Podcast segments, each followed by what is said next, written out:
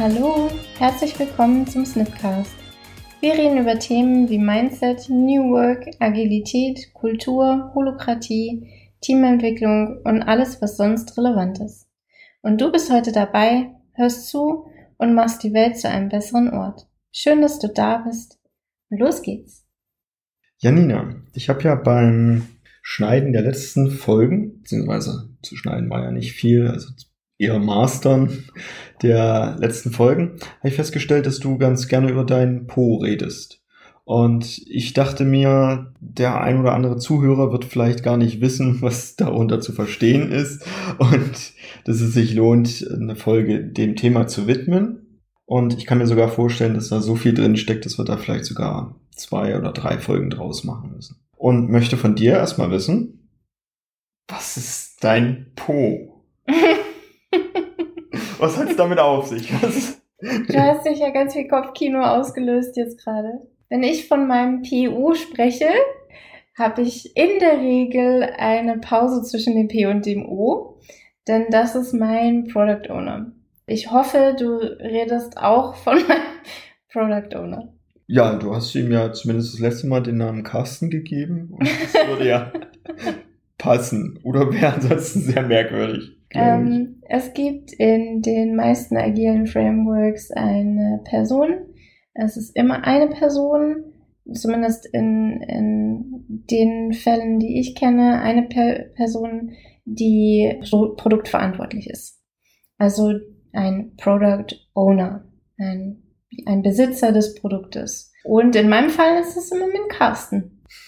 Weitere Synonyme wären, glaube ich, auch Value-Verantwortlicher, also für den Wert des Produktes. Mhm. Und Umsetzungsverantwortlicher? Nee, ne? das muss das Team sein. Umsetzungsverantwortlich ist das Team. Das Team. Der Produktverantwortliche ist im Kontrast dazu eher verantwortlich für das, was macht das Produkt aus? Wozu sind wir hier und arbeiten an etwas? Mhm. Was ist der Beitrag für die Welt? Das klingt schon wieder größer. Das deutet für mich darauf hin, dass diese Person entsprechend auch Visionen haben muss, wo es, wo es hingeht auf jeden Fall ein guter Zustand, wenn der Product Owner weiß, was sein Produkt eigentlich sein soll und was er damit erreichen möchte, er oder sie. Also, liebe Product Ownerinnen, jetzt bitte nicht ausgeschlossen fühlen. Ich meine euch gleich mit. Ja, das ist die Person, die definitiv einen Überblick und eine Zukunftsvorstellung haben sollte von dem, was äh, sein Produkt erreichen soll oder wie es aussehen soll oder mit welchem Slogan er es verkaufen möchte an Kunden, Stakeholder. Jetzt habe ich im, also im klassischen, ich, ich nenne es jetzt einfach mal klassisches Projektmanagement, weil das ist das, was unter anderem ich auch gelernt habe. Mhm. Und jetzt habe ich da einen Projektmanager, mhm. der das Projekt managt. Mhm. Das hört sich für mich jetzt gleich an. Warum vergebe ich dafür einen anderen Namen? Oh, gute Frage. Also Ich benutze diese Abgrenzung mitunter auch dafür, die Rolle neu zu definieren. Denn die Kernaufgabe von meinem Product Owner ist nicht, ähm, irgendwelche Projektmeilensteinpläne aufzusetzen, sondern einen groben Plan zu haben. Also eine, eine Skizze auf dem Post-it meinetwegen oder mehrere Post-its, ähm, die die Richtung vorgeben. Das hat er jetzt im Projektmanager auf seinem Gantt-Chart auch. Ja, und ich kenne viele Projektmanager, die nicht bereit sind, ihr Gantt-Chart zu ändern, weil es so komplexe Konsequenzen nach sich zieht, dass man lieber mit äh, jedem Mittel daran festhält, dieses, diesen Plan umzusetzen. Und mein Product Owner ist, wie es, wie es ja das Ziel von agilen Entwicklungsmethoden ist, bisschen flexibler, was die Außeneinwirkungen der Umwelt angeht. Also ich kann mir vorstellen, dass insbesondere so Situationen, wie wir sie derzeit weltweit haben, dazu führen, dass viele Pläne sich ändern. Und da habe ich, habe ich persönlich lieber einen Produktverantwortlichen, der darauf reagieren kann und seine Pläne entsprechend anpassen kann, als jemanden, der, der all den Rahmenbedingungen zum Trotz seinen Plan durchzieht. Und ich finde ein großer Unterschied, zumindest zu vielen äh, Projektmanagern, die ich kenne und viele Product Owner, die ich kenne, und es mag auch Ausnahmen davon geben, ist, dass der Product Owner sein Team in den Mittelpunkt stellt, also die, die Beziehung zu seinen, ich sage gern zu seinen Menschen, statt zum Produkt und irgendwelchen von außen aufgestellten Zwängen und Verboten. Jetzt hast du relativ am Anfang erzählt, dass das eine Person ist. Mhm. Und mh, ich könnte mir als weiteres Pendant vorstellen, also ähm, jetzt hat man den, den Projektmanager, könnte ich mir auch einen Steuerkreis vorstellen. Mhm. Der auch die Projekte durchaus steuert. Ja, nur wer entscheidet es denn dann? Was ja, genau. Alles rund um das Produkt. Ich benutze total gerne das Beispiel mit äh, Regierungen von Ländern äh, Länder haben auch nicht mehrere Regierende, sondern es gibt genau einen, der sagt, in die Richtung geht's. Und ja, der hat seinen Beraterstab und ja, der darf durch äh, Gremien durch und seine Pläne dort vorstellen und sich ein Nicken abholen oder Verbesserungen abholen. Aber Quintessenz ist, dass wenn dieser Regierende sagt, dahin geht's, dann geht es halt dahin das beobachte ich weltweit, weltweit in allen Ländern der Welt. Nur in Projekten können wir es nicht. Häufig nicht. Deswegen ist für mich ein Product Owner genau eine Person. Es ist kein Steuerkreis, es ist kein Gremium, es ist ein Team. Es gibt eine Person, die mindest, also eine Person, deren Minimalaufgabe ist, eine Priorität zu bringen. Also was an meinem Produkt ist wichtiger als etwas anderes und wichtig, nicht dringlich und kann ganz, ganz viele Menschen haben, die für ihn Anforderungen schreiben, mit Stakeholdern sprechen, also Richtung äh, User Experience viel arbeiten. Das ist für mich in Ordnung, aber die mindestens die Priorität der Arbeitsaufgaben, die bringt der Product Owner. Das ist eine Person. Eine. Also er gibt quasi über die Priorität an, wo es lang geht. Ja, genau. Okay, cool. Also das ist seine Mindestanforderung. Das ist meine Mindestanforderung an einen Product Owner, ist, dass er die Priorität mhm. vorgibt. Okay. Jetzt hast du die Begriffe wichtig, dringlich und Priorisierung genannt. Mhm. Ich finde, das sind super, super wichtige Themen. Mhm. Und auf die möchte ich in diesem Podcast auch gar nicht näher eingehen.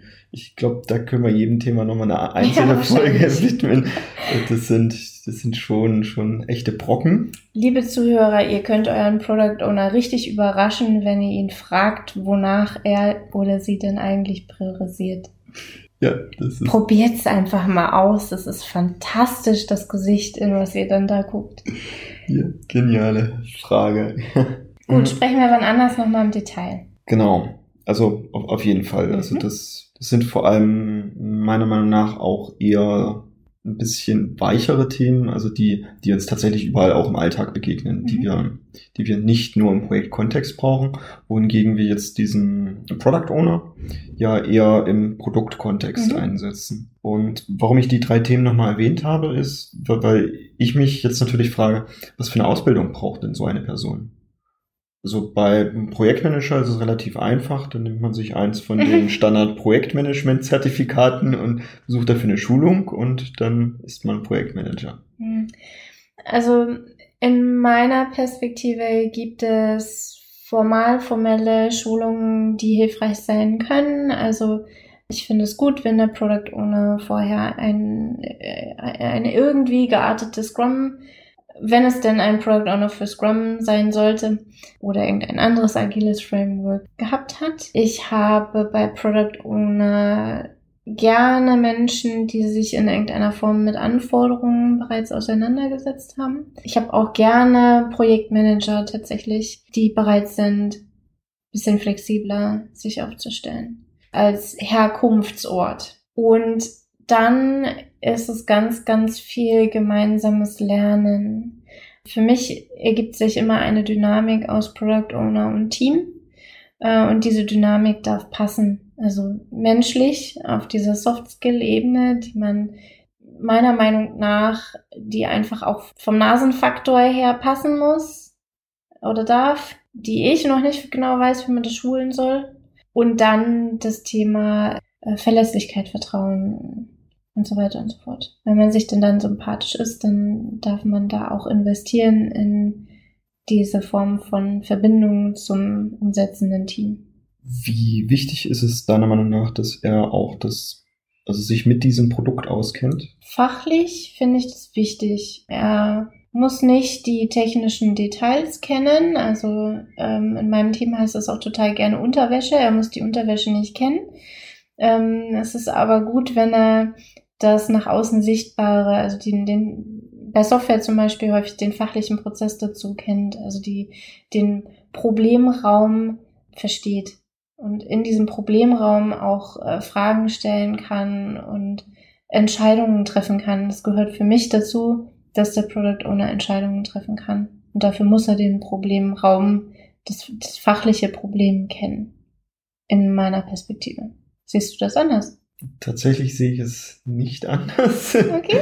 ähm, Sind wir uns einig? Also, ich finde, er muss es tatsächlich nicht zwangsläufig kennen.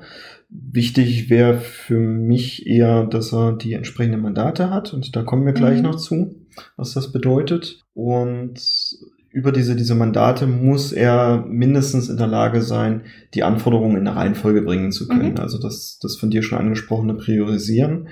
Und ich sage, on top ist es natürlich unglaublich hilfreich, wenn er das Produkt kennt mhm. und das spielt ja schon damit rein, was ich eingangs sagte, eben diese Visionen zu haben. Also wenn ich eine Vision davon habe, was ich am Ende auf den Markt bringen möchte oder womit ich meine Kunden begeistern möchte, habe ich logischerweise auch eine Vorstellung von meinem Produkt und kenne mich da aus. Von daher, ich, ich stimme dir zu, es wahnsinnig hilfreich ist und ich kann mir durchaus auch Einzelfälle vorstellen, Beispielsweise, wenn ein Product Owner das Unternehmen verlassen hat und ich für das Team einen neuen Product Owner einsetze, dass der neue Product Owner vielleicht erstmal ein Viertel bis, bis ein halbes Jahr das Produkt tatsächlich noch nicht kennt mhm. und gleichzeitig auch in Absprache mit anderen Menschen in der Lage ist, eben seine, seine Themen zu priorisieren. Mir sind noch zwei Faktoren eingefallen. Mhm. Der Product Owner ist eine häufig sehr politische Rolle, weil er viel Stakeholder oder Kundenabsprachen äh, führt, weil er häufig auch ähm, das Produkt positioniert in einem größeren Kontext, also entweder in einem Markt oder in einem Unternehmenskontext. In meiner Perspektive eine sehr politische Rolle. Dafür darf man ein Fable haben, wenn man Product Owner sein möchte. Und wenn ich die Wahl habe, also wenn ich tatsächlich Menschen vor mir sitzen habe, die ihre Entscheidung noch nicht getroffen haben, für welche Rolle, also in welche Richtung sie gehen wollen. Und ich habe jemanden vor mir sitzen, der super fokussiert ist, also der wirklich ganz, ganz hervorragend darin ist, Dinge auszusortieren, Entscheidungen zu treffen auf ein sehr dediziertes Ziel hin, also wirklich, wirklich eine hohe Ausprägung im Fokus. Dann habe ich, empfehle ich diesen Menschen Product Owner zu werden, denn das ist eine hervorragende Eigenschaft. Und die zu trainieren, das ist wirklich für einen Product Owner key. Also Königsdisziplin. Ja, das, das sehe ich ähnlich, das kann ich nur bestätigen. Du hattest vorhin das Szenario mit dem Präsidenten und seinem Stab, der mhm. ihm durchaus auch zuarbeitet, aufgemacht. Bedeutet das, wenn ich jetzt einen Product Owner für ein Team einsetzen möchte, dass es halt nicht reicht, dann nur einen Product Owner dazu zu geben? Muss ich dem dann auch noch einen Stab mitgeben? Es kommt ein bisschen auf die Komplexität und Größe des Projekts äh, mhm. an. Ich glaube, dass jedes Produkt mit einem Product Owner ohne Stab auskommt. Und ich kann mir vorstellen, dass es viele Projekt oder Produktkontexte gibt, insbesondere in der freien Wirtschaft, in Konzernumfeldern, wo es hilfreich ist, ähm, Menschen zu haben, die einen unterstützen, zum Beispiel in Fachbereiche zu gehen und komplexere Sachverhalte zusammenzutragen. Damit der Product Owner eben mehr Zeit hat, seine Kernaufgabe, in meinen Augen das Priorisieren, erfüllen zu können. Deswegen habe ich persönlich nichts gegen einen Product Owner äh, Unterstützer, einen oder mehrere, das ist für mich okay. Nur einer hat den Hut auf und das bleibt auch stabil. Das ist keine rollierende Rolle, dass eine Woche mal äh, Carsten Product Owner ist und dann nächste Woche Sophie. Und dann wieder Carsten? Und dann wieder Carsten oder weiß nicht, vielleicht auch Ralf. Nein, also es, es ist dann sinnvoll, dass es bei Carsten bleibt, auch mhm. weil das viel mit Stakeholder Management zu tun hat. Das ist einfach ein Ansprechpartner auch für die Stakeholder. Die dürfen wissen, an wen sie sich wenden können. Mit wem sie auch verhandeln darüber, wie wichtig denn ihr, ihr Anspruch an das Produkt gerade ist. Finde ich einen tollen Aspekt. Jetzt hatten wir ja das Thema Mandate schon gestreift und das passt vielleicht auch ganz gut zu, mhm. zu einem Stab, denn ich stelle mir das tatsächlich vor wie bei so einer Königskrönung oder ähnliches, wo man gewisse Insignien mitbekommt, mhm. um sein, sein Volk auch entsprechend ermächtigt äh, leiten zu dürfen. Wie ist es denn beim Product Owner? Ich finde es auch nochmal interessant hier zu unterscheiden zwischen impliziten und expliziten Mandaten. Mhm. Implizite Mandate kennt jeder aus, vermutlich jeder aus seiner Kernfamilie. Da gibt es jemanden, der bestimmte Dinge entscheidet, zum Beispiel wohin es in den Urlaub geht oder welches Auto gekauft wird oder was es zum Abendessen gibt. Äh, in der Regel auch bei sehr, sehr ausgeglichenen, auf Augenhöhe lebenden Paaren gibt es einen, der in bestimmten Bereichen implizit mehr Mandat hat als der Rest. Bei, bei mir zu Hause würde ich vermuten, dass meine Mama mehr Mandat hatte.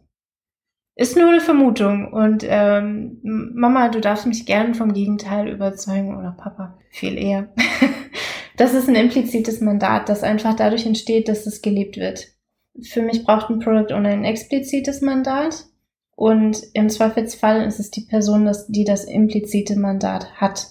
Also wenn ich in ein vorhandenes Team komme, das umstellt auf agil, und es geht darum, wer macht den Product Owner, dann schaue ich mir an, wer hat das implizite Mandat, diese Entscheidungen zu treffen. Wer ist von der Gruppe sowieso schon akzeptiert, Prioritäten vorzugeben. Und das ist wahrscheinlich häufig derjenige, der das explizite Mandat braucht. Und da arbeite ich dann drauf hin. Und du hattest äh, mit, ähm, mit Zepter und Krone und Insignien gesprochen. Für mich gehört dem Product Owner auf jeden Fall explizit das Mandat, also Pflicht und Recht zugesprochen, das Backlog zu priorisieren und das Backlog zu, zu verwalten. Das ist also ein bisschen mehr als priorisieren. Das darf dem Product Owner bewusst, explizit bewusst gemacht werden. Da spielt nicht das Team drin rum, da spielen nicht ähm, Anwender, Kunden, Stakeholder rum und da spielt auch kein Chef drin rum. Das macht nur der Product Owner. Und dieses Mandat gilt es auch zu verteidigen, unter allen Umständen. Das ist das explizite Mandat, das er braucht. Glaubst du, mhm. es gibt noch mehr? Ähm, wenn ich einen neuen Product Owner habe, drehe ich mit ihm sogar erstmal noch ein paar Runden. Also mhm. zum einen, um ihm klar zu machen, wie wichtig das ist und dass er das auch leben muss und da keine Schwäche zeigen darf. Mhm. Und ich drehe dann tatsächlich die ganzen Runden zusätzlich noch mit mit allen Führungskräften, die mir in seinem Kontext so einfallen, die eben in einer, in einer klassisch hierarchischen Struktur glauben, dass sie eben, weil sie Führungskräfte sind, durchaus mal schnell noch irgendein Thema absetzen können, was mhm. dann umgesetzt werden muss. Und drehe auch im Sinne der Transparenz dann mit diesem Product Owner zusätzlich nochmal Runden bei jedem Einzelnen. Also es kann auch durchaus sein, ein Auftritt im Steuerkreisgremium mhm. oder ähnliches. Und dann nochmal klar zu machen mit, seid ihr euch alle bewusst, dass ihr hier einen Product Owner einsetzt, der für euch wie eine Art Treuhänder in Zukunft dieses Produkt voranbringt mhm. und vielleicht auch mal eine Entscheidung trifft, die euch so nicht gefällt. Ähm, die muss er natürlich auch begründen können, doch es ist immer seine Entscheidung. Ihr sprecht ihm zu, dass ihr glaubt, er hat die Fähigkeiten, am besten dieses Produkt für das Unternehmen, für die Kunden, für wen auch immer entsprechend voranzubringen. Weißt du, woran mich das gerade erinnert? Das erinnert mich total an das Mandat, das es auch für Selbstorganisation gibt. Auch bei Selbstorganisation brauche ich das Mandat, dass ich Entscheidungen treffen und die Konsequenzen daraus tragen darf. Von daher, ja, das ist Selbstorganisation. Und die mit allen Stakeholdern äh, abzugleichen, Finde ich wichtig, ja. Ich habe äh, von einem ganz lieben Kollegen einen ganz interessanten Ansatz letztens gehört, der hat sich mit seinem Product Owner hingesetzt und hat ähm, mit dem Aufgaben gesammelt, die so grundsätzlich für das Produkt entstehen. Und hat dann mit dem äh, Delegation Poker darauf gespielt. Mhm. Und ähm, davon ausgehend äh, hat er sich zwei, drei Punkte rausgesucht, die der Product Owner als Mandat annehmen darf in Zukunft arbeitet darauf hin und macht mit dem jetzt regelmäßig äh, quasi eine Retro auf diese Delegationsebenen, mhm. was ich total cool. interessant finde. Ja. Und der Product Owner darf ja auch viel abgeben. Absolut, sonst, sonst schafft er das vielleicht gar nicht alles. Okay, ich, ich sehe schon in Anbetracht der Zeit, wir werden auf jeden Fall mindestens zwei Folgen draus machen. ich würde. Ähm, ich rede gerne über meinen Po. Sehr gut, sehr gut. Dann können wir da, da auch, auch weitermachen. Ich habe den besten Po der Welt, von daher ist das okay. Das wird auch Thema der nächsten Folge sein. Da wird mich dann mal interessieren, was ihn denn so gut macht. Mhm.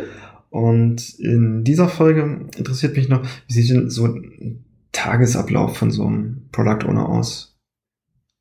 Also wir haben jetzt viel darüber gesprochen, okay, der muss halt Dinge priorisieren und so doch äh, vielleicht auch mal die eine oder andere Anforderung schreiben. Mhm. Und war es das dann? Setzt er sich einmal die Woche für eine Stunde hin und dann priorisiert er in seinem Excel die, die Sachen hin und her? Mhm, mh. Also, aus dem Leben meines Product Owners. Der fängt irgendwann an zu arbeiten. Wir haben Gleitzeit, also irgendwann so acht taucht er online auf. Noch am Vormittag.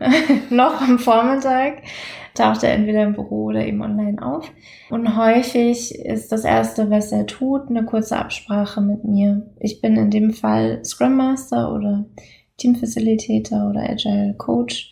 Und er spricht sich mit, mit mir ab dazu, was den ganzen Tag über ansteht, was mit dem Team ansteht, ähm, wo ich ihn unterstützen kann oder was für Anmerkungen ich noch habe, was er denn bitte tun darf oder auch nicht. Oder woran er denken darf oder auch nicht. Dann gibt es auf jeden Fall das Stand-up, wo meine Product Owner teilnehmen. Ja, das Stand-up ist äh, zur Synchronisation des Teams gedacht. Und äh, mein Product Owner und ich als Scrum Master sind da beiwohnend. Und wir erzählen unserem Team genauso, was wir tun, wie das Team uns erzählt, was sie erreicht haben. Dann beschäftigt sich mein Product Owner viel mit ähm, Anforderungen zu sprechen, also Menschen, die, die etwas von dem Produkt wollen, etwas ändern wollen am Produkt, darüber zu sprechen, wie sie es denn meinen und wie es denn äh, genau ist, welches Problem sie denn damit gelöst haben wollen. Er hört sich um im Kontext des Produktes, also entweder im Markt oder im Konzern, was da so gerade passiert an Ritualtagen, also an den Tagen, wo sowas wie Retrospektiven äh, und Planning stattfindet, ist er natürlich auch moderativ oder Veranstalter zum Beispiel des Plannings ähm, gefragt oder im Review mit Kunden ist er natürlich dann auch als derjenige, der das Produkt vertritt, gemeinsam mit dem Team. Ich finde, das ist eine ganz schöne Gemeinschaftsleistung, so ein Review. Er räumt sein Backlog auf. Das ist etwas, was viele Product Owner erst noch lernen dürfen. Kannst du Backlog nochmal kurz in einem Satz beschreiben? Backlog ist im Prinzip eine Arbeitsliste an das Produkt. Also welche Eigenschaften soll das Produkt haben mhm. in Zukunft? Und das Backlog ist immer priorisiert. Also da gibt es, es ist immer eine Liste. Da stehen nicht eine Liste per Definition, ist keine Excel-Tabelle, da stehen keine Sachen nebeneinander. Das ist eine Liste. Was mein Product Owner außerdem häufig macht, ist mit dem Team sprechen über den Fortschritt der Arbeit. Ähm, bei mir gibt es immer Zwischenreviews, also der Product Owner kennt die neuen Produkteigenschaften, bevor sie der Kunde kennt. Finde ich gut, vor allem wenn man irgend so eine, so eine Roadshow macht und da das neue Produkt vorstellt. Und, und der Product Owner kennt es noch nicht mal. Ja, genau. genau. Äh, was macht denn der Knopf da? Keine Ahnung. Vor zwei Wochen war der noch nicht da. Es ist, eine, ist tatsächlich eine enge Zusammenarbeit zwischen Team und Product Owner, wo mhm. das Team regelmäßig kommt mit, wir haben hier einen Stand, den wollen wir dir zeigen, wir haben einen Knopf entworfen oder wie auch immer. Ähm, entspricht das so dem, wie du dir das vorstellst? Glaubst du, das ist das, was unsere Anwender brauchen? Wir haben uns hier was überlegt für euren Problemraum. Das wäre jetzt unser Lösungsvorschlag. Trifft es das, was du wolltest? Und das passiert auf Tagesbasis. Dann passieren sehr viele Refinements, also wo neue Anforderungen an das Produkt, Eigenschaften an das Produkt besprochen werden mit dem Team. Also ein Kunde, Anwender kommt um die Ecke und sagt, ich hätte gerne eine Funktion, wo ich eine Liste nach Aktualität sortieren kann.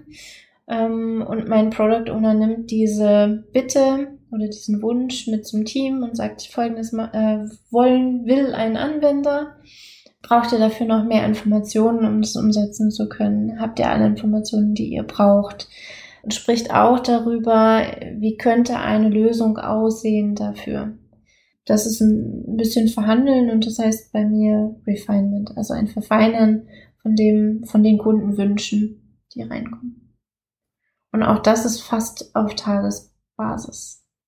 Genau, und dann gibt es noch Informationstermine oder ähm, Termine, die zum Zweck haben, zum Ziel haben, unsere Stakeholder, unseren Stakeholdern transparent zu machen, was wir eigentlich gerade tun. Das macht es auch dem Product Owner viel, viel leichter in seinem Berufsleben, wenn er von sich aus transparent macht, woran gerade gearbeitet wird und wie seine Priorität aussieht, was gerade wichtig ist und was nicht. Ähm, das führt vor allen Dingen dazu, dass er nicht so viele Einzel- Gespräche führen muss und nicht so häufig Einzelentscheidungen verteidigen muss, in Anführungszeichen, sondern dass er das tatsächlich äh, tran einmal transparent macht, äh, so dass die Stakeholder auch verstehen, was gerade aus welchen Gründen eigentlich wichtiger ist. Einfach weil die Person auch mit im Raum sitzt, der, dessen Wunsch da gerade entsprochen wird. Also viel auch Stakeholder Management. Ja, ist ein Job, der ganz schön viel Menschenkontakte auch mit sich trägt. Wo man sehr viel Vertrauen aufbauen darf, sehr viel Authentizität aufbauen darf. Cool. Also, wir haben heute gelernt, was denn die Abkürzung PO bedeutet. Also Product Owner. Produktverantwortlicher. Mhm. Produktverantwortlicher, genau. Also ist wahrscheinlich auch nur so, so ein Begriff des, also häufig gehört ihm vielleicht wirklich das Produkt und mhm. ansonsten ist es nur eine Überschrift für die, für die Rolle. Wir haben gelernt, dass es durchaus sinnvoll ist, dass es nur eine Person ist.